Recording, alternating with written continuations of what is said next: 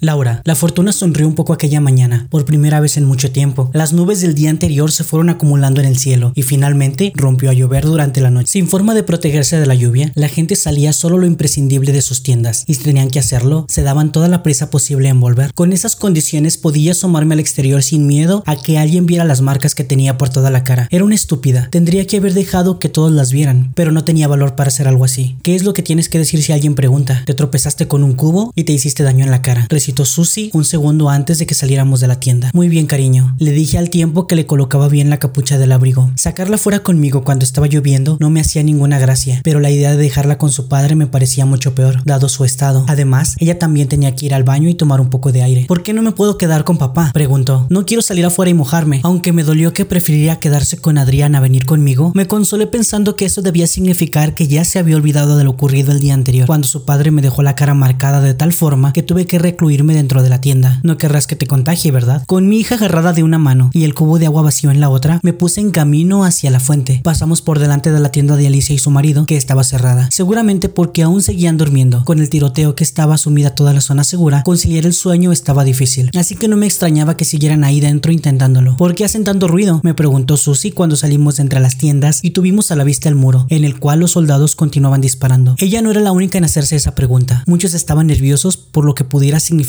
esa batalla constante contra los resucitados, sobre todo después de haberse pasado casi dos días sin gastar una sola bala en ellos. No lo sé, cariño, habrá muchos resucitados, le respondí sin mucho interés. Llevan así desde anoche, protestó una pareja con la que nos cruzamos. Al pasar a su lado agaché la cabeza para que no me vieran la cara. ¿Cuántas de esas criaturas puede haber ahí fuera? Debían ser muchísimas a juzgar por la intensidad de los disparos. Nos habíamos llegado a acostumbrar a los tiros que tenían que realizar cuando algún resucitado se acercaba demasiado, pero aquello era un no parar. Toda la zona segura parecía un campo de batalla. Habrán dejado que se acumulen unos cuantos para eliminarlos todos del golpe, teorizó la mujer. Pues la próxima vez espero que empiecen a matarlos por la mañana, porque menuda nochecita nos han dado. Siguió refunfuñando él mientras Susie y yo nos alejábamos. La cola para la fuente era extraordinariamente corta aquel día. Con la lluvia cayendo, la mayoría simplemente dejó sus cubos y recipientes afuera y esperó a que se llenaran solos. Yo también lo hice con nuestro segundo cubo. Si había suerte y la lluvia lo llenaba lo suficiente, podría lavar algunas prendas que ya empezábamos a andar escasos de ropa limpia. Para variar, te juro que los he oído, exclamó un chico de unos 20 años que se protegía de la lluvia con una gabardina, cuyo aspecto delataba que había vivido tiempos mejores. Al otro lado del muro, gimiendo como demonios, tiene que haber miles de ellos. ¿Qué vas a escuchar tú? bufó un hombre mayor de la cola. Lo único que se oyen son disparos toda la noche y todo el día. ¿Cómo quieren que durmamos así? ¿Y a qué te crees que le disparan, viejo? insinuó el muchacho que frunció el ceño molesto. Resucitados, están ahí a las puertas. Por eso dejaron de enviar patrullas afuera. Por eso ya no viene nadie. Nos rodean los muertos vivientes. Susie se pegó a mí y me agarró la mano con más fuerza. Escuchar a aquel chico le estaba asustando. Por suerte, ya nos tocaba llenar el cubo en la fuente y nos iríamos pronto de ahí. Pese a que estaban asustando a mi hija, la distracción que me provocaban me vino para bien, que nadie se fijara en mí. El único resucitado que me da miedo eres tú, porque no hay un cerebro al cual disparar, le contestó el hombre mayor riéndose. Ríete si quieres, viejo, replicó el joven, todavía más molesto porque otros se unieron a las risas, pero como logren traspasar la barrera militar, seré yo el que ría. Si logran superar a los militares, nadie se reirá, me dije yo, que cargué el cubo después de haberlo llenado y emprendí el camino de vuelta a la tienda. La lluvia no era demasiado intensa, y gracias a eso no nos mojamos demasiado en el trayecto. Eso me tranquilizó porque lo único que me faltaba era que Susie se pusiera enferma también. Todavía tenía miedo de que Adrián pudiera haberla contagiado, aunque por el momento no había manifestado ningún síntoma, al contrario que su padre. Al acostarse la noche anterior ya tenía un aspecto ligeramente macilento. Sin embargo, cuando desperté por la mañana lo encontré ardiendo en fiebre en la cama, con la cara blanca y temblores por todo el cuerpo. Con el agua que me quedaba en el cubo antes de llevármelo, mojé un trapo y se lo puse con una compresa en la frente para ver si se le bajaba un poco la fiebre. Pero aunque lo alivió un poco, no daba de mejoría alguna. ¿Cómo te encuentras? Le pregunté al entrar a la tienda, después de dejar el cubo junto a la entrada y acercarme a la cama donde reposaba. Le quité el trapo de la frente y lo mojé otra vez en el agua, recién traída antes de volver a ponérselo. No sabía por qué estaba cuidando de él cuando una parte de mí deseaba dejarlo agonizar y morir sin hacer nada. Nunca tuve el valor de hacerle caso a esos pensamientos, pero últimamente estaba planteándome la posibilidad de llegar a hacerlo, viendo lo mal que me iba ignorándolos. Adrián respondió con un gruñido vago cuando el agua comenzó a chorrearle por la cara. Tenía una fiebre tan alta que podía sentir el calor que desprendía su piel. Ni se molestó en abrir los ojos, decía que la luz le molestaba, incluso la escasa cantidad que le llegaba al estar nublado y bajo techo. Tengo hambre, se quejó Susie, que me agarró del hombro con insistencia. La dejé sobre la cama y le quité los zapatos y los calcetines. Estaban un poco mojados y no quería que se resfriara por llevarlos puestos. Para que estuviera caliente la obligué a meter los pies debajo de las mantas de la cama y luego le abrí una de las raciones que sobraron del día anterior para que comiera. ¿Papá está enfermo? Me preguntó mientras lo miraba con preocupación. Asentí, pero me sentí incapaz de mostrar ninguna emoción. Cualquier persona estaría preocupada preocupada por el estado de su marido e intentaría fingir que no pasaba nada delante de la niña para no preocuparla, pero yo no podía fingir. Al igual cuando salió al exterior en busca de provisiones, casi prefería que muriera y se apartara de mí para siempre. Si de algo me había dado cuenta, era de que yo no tenía el coraje suficiente para ser quien se apartara de él. Se pondrá bien, cariño. Quédate aquí y come, le dije antes de volver con él. En cuanto me arrodillé a su lado, abrió los ojos. Los tenía inyectados en sangre. Tu hija es tonta, murmuró con la voz tomada. ¿Papá está malito? ¿Es que no me ve que estoy en las últimas? Me duele la cadera. Decidí atribuir a la fiebre aquellas palabras crueles sobre nuestra hija, las cuales por suerte ella no escuchó, concentrada como estaba en su lata de comida. Adrián durmió la noche anterior sin pantalones porque el lugar donde el resucitado lo hirió se le había inflamado tanto, cualquier cosa que le apretara un poco le hacía ver las estrellas. Al levantar la sábana para echar un vistazo, descubrí que la hinchazón había aumentado todavía más y que lo que había sido un ligerísimo rasguño dos días atrás se había convertido en una herida que estaba suporando pus y que no terminaba de decidirse en cicatrizar. Alrededor de ella, las venas se le marcaban en la piel como un insano color negro. Toda la zona permanecía inflamada y decía que le dolía con solo mirarla. Sigue infectada y está empeorando. Dije antes de volver a taparlo. Aunque ardía de fiebre, no paró de quejarse por el frío en toda la mañana. Deberíamos avisar a los militares. Necesitamos antibióticos, medicinas, tal vez incluso que te operen la herida. La mirada que me lanzó estaba llena de ira y de desprecio, sobre todo de desprecio. La hija tan tonta como su madre farfulló y se giró para darme la espalda. También es hija tuya, le espeté con un arrebato de ira. Podía soportar que me hiciera todos los desprecios del mundo, pero menospreciar a Susie era algo más allá de lo tolerable. Sin embargo, su respuesta fue seguir dándome la espalda sin inmutarse. Yo quería un hijo, tenía que haber sido un niño, exclamó. Esa respuesta me dejó anodadada durante unos segundos, porque no podía creer que hubiera dicho algo así. Durante el embarazo sabía que él quería que fuera niño, pero nuestra hija ya tenía cuatro años, tendría que haberse hecho a la idea hacía mucho tiempo. Aquellas palabras también podrían haber sido solo el efecto de la fiebre. Sin embargo, no podía o no quería disculparlo con tanta facilidad. Uno elige tener hijos, no los hijos que tiene, les peté con frialdad, y en voz bastante baja como para que Susie no pudiera oír aquella terrible conversación. Decidimos tener un hijo y fue una niña. Tenía que ser niño. Todo habría ido bien si hubiera sido niño, insistió. Habríamos sido felices. Aunque los malos tratos habían sido más o menos constantes durante los cuatro años anteriores, estos habían dejado de hacerme daño de verdad, más allá de lo físico. Mucho tiempo atrás, pero con aquellas palabras lograron superarse. Habríamos sido felices si no hubieras empezado a pegarme, le recriminé. No sabría decir de dónde surgió la valentía que necesitaba para decirlo aquello, pero lo hice. El maltrato comenzó poco después de que naciera Susie, y siempre creí que la causa era yo, pero en realidad fue nuestra hija. No es que fuera muy posesivo o autoritario, tampoco es que me quisiera a su manera, sencillamente me pegaba porque me odiaba, no me quería por haber parido una niña, y tampoco quería a Susie por el simple motivo de no ser del sexo de que él deseaba. Aquello era repugnante. No dijo nada, no se molestó en responder a mi osadía, quizá por vergüenza o quizá porque a esas alturas mi opinión le daba igual. Deberíamos avisar a los militares, repetí como una autómata. Estaba sintiendo tantas cosas al mismo tiempo que en realidad no sabría definir cómo me sentía. Pese a encontrarse débil, se giró con la brusquedad para volver a mirarme a la cara. Si llamas a los militares, nos llevarán a los tres y pondrán a la niña y a ti en cuarentena. Luego te aislarán de ella durante 40 días. Tal vez incluso te la quiten por comportarte como una madre idiota y dejarla jugar al lado de alguien a quien ha mordido un muerto viviente. Y si sales y alguien te ve las marcas de la cara, avisarán a los militares, que vendrán aquí y al ver lo que hay, el resultado será el mismo. Intentó mostrar una sonrisa cruel, pero comenzó a toser y el gesto mezquino quedó a la mitad. Deja de decir tonterías por una vez y déjame descansar. Lo dejé descansar, aunque fue el único de toda la zona segura que debió hacerlo por culpa del jaleo de los militares. Me horrorizaba pensar que seguramente tenía razón. Habiendo ocultado su infección tanto tiempo, los militares nos aislarían a Susie y a mí por si estábamos contagiadas también. Era mejor seguir manteniendo el secreto, pero ese secreto tenía fecha de caducidad porque nadie sobrevivía a la mordedura de un resucitado. Durante el resto de la mañana, Adrián continuó durmiendo, aunque su fiebre era tan alta que ni siquiera eso pudo hacerlo en paz. Hasta después de comer no tuve el ánimo suficiente para volver a acercarme a él después de todo lo que había dicho. No obstante, al final cedí y me pasé toda la tarde cambiándole el trapo mojado de la frente cada media hora. Cuando lo retiraba aún estaba húmedo, pero la fiebre lo dejaba tan caliente que estaba comenzando a preocuparme. Los labios se le empezaron a amoratar y tenía las ojeras mucho más marcadas que unas horas antes. Era solo cuestión de tiempo que acabara muriendo. Todo el mundo que se había visto infectado por un resucitado había muerto. No existía vacuna, medicamento o excepciones, pero no estaba lista todavía para hacer frente a esta situación y lo que implicaba. Se me había grabado muy dentro las palabras que dijo sobre lo que pasaría si avisaba a los militares. Sin ser capaz de dar el siguiente paso, me concentré en tratar de bajar la fiebre, aunque fue en vano. No tenía un termómetro a mano y por tanto no podía saberlo con exactitud,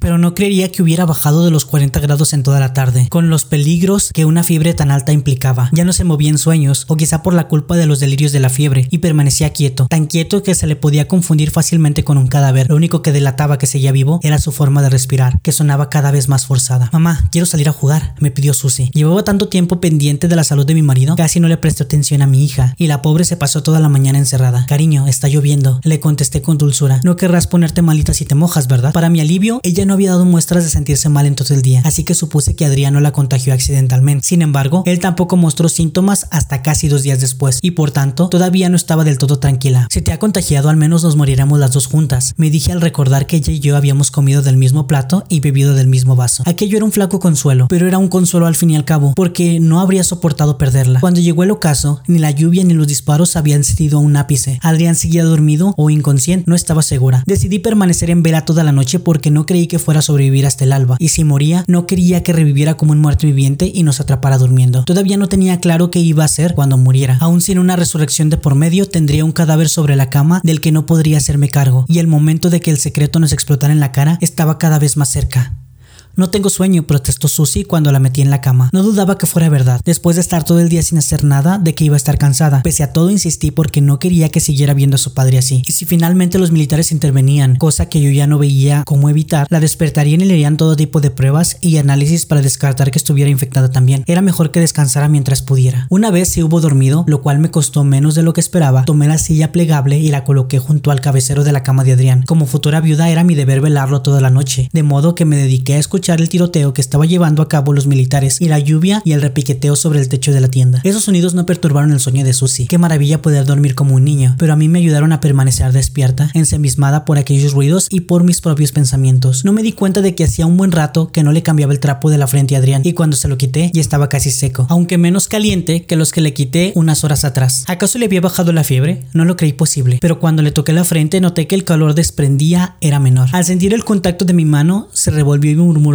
algo parecido a mi nombre. Sentí un ramalazo de cariño hacia él. Después de todo, aún estaba pensando en mí. No siempre fueron malos tiempos, ¿verdad? Susurré sin poder contener una lágrima. Hubo tiempos muy buenos entre nosotros, sobre todo al principio. Recordaba haber estado locamente enamorada de él cuando éramos novios, e incluso después de casarnos. No había sido más feliz en mi vida que cuando estuvimos de luna de miel en la Costa Verde. Bueno, tal vez cuando nació Susi. ¿Te acuerdas de la playa del silencio? Le susurré mientras él seguía luchando por respirar. De Tapia del Casariego y de Castañeras. De eso te tienes que acordar, ahí concebimos a nuestra hija. O al menos eso creía yo a juzgar por las fechas, pero nueve meses más tarde todo se fastidió y ya sabía por qué. Después de cuatro años de rencor y maltrato por fin tenía la respuesta y esta era horrible, más propia de un talibán que de la persona que creía que era. Querías un niño y te dio una niña. Le dije sin poder dejar de lagrimear. Saber que no podía escucharme me daba las fuerzas para soltar todo lo que tenía dentro. No fue mi culpa y tampoco de ella. Solo es culpa tuya, lo sabes, ¿verdad? Culpa tuya por ser como eres, por hacer lo que haces, por comportarte como un maldito. No obtuve ninguna respuesta. Ni siquiera sabía si podía escucharme, pero no me importó. Ya nunca más me iba a importar nada de lo que saliera por esa boca. Debería haberte denunciado hace años, haber alejado a la niña de ti todo lo posible y haberme alejado yo también a la primera vez que me pusiste la mano encima. Decir en voz alta lo que pensaba, quizá por primera vez en cuatro años, me despejó la mente y me llenó de una determinación que no había sentido jamás. ¿Sabes qué? No voy a dejar que tu muerte haga que me separen de ella. Con la cubeta de agua que no había utilizado para aliviarle la fiebre, me lavé la cara de las lágrimas. En cuanto terminé, me dirigí a la cama de Susie y envolviéndola con la manta con la que se tapaba le agarré los brazos. Protestó un poco mientras la cargaba, aunque volvió a dormirse con su cabecita apoyada en mi hombro antes de que saliéramos al exterior. Llovía, así que tuve que cubrirla para que no se mojara y acabara despertándose. Tenía una idea, una idea tonta y desesperada, que tenía pocas posibilidades de funcionar, pero que también era la única opción que me quedaba, y al menos debía intentarlo. La tienda de Alicia y su marido tenían la cremallera echada, aunque se escuchaba el tintineo de cubiertos y platos incluso sobre la lluvia, y los disparos. Me imaginé que estarían cenando. Había estado tan concentrada en otras cosas que se me pasó la hora de cenar. Alicia, ¿puedes salir un momento? Le llamé y la cremallera no tardó en abrirse. Pasa tu mujer que está lloviendo, me ofreció ella con mucha amabilidad. Hubiera preferido no tener que entrar porque quizá después de lo que iba a hacer no me dejarían salir, pero no me quedó más remedio. Dentro de su tienda había una silla plegable de plástico para cada uno de ellos y sobre una mesita a juego con las sillas colocaron toda la comida de las raciones que nos daban los militares. Estaban cenando como si de una comida en el campo se tratara, iluminados por una linterna de acampar colgada del techo de la tienda. ¿Cómo hicieron para que las pilas les duraran hasta entonces? Cuando cualquier aparato que funcionara a pilas en el resto de la zona segura estaba descargado hacía tiempo. Era algo que no sabía. ¿Va todo bien? Me preguntó con preocupación. Había llegado el momento, de modo que me armé de valor y levanté la cabeza, dejándoles ver las marcas que Adrián me regaló con sus golpes. Oh Dios, ¿qué te ha pasado en la cara? Rodrigo, saca el botiquín. Su marido se quedó tan estupefacto como ella al ver los golpes y moratones. Sin embargo, saltó de su asiento en cuanto Alicia se lo pidió. No necesito el botiquín, gracias. Son heridas viejas, respondí agachando la cabeza. Me había costado encontrar el valor suficiente para dar la cara, pero no podía soportar que me miraran así. Ha sido tu marido, ¿verdad? exclamó Alicia enfurecida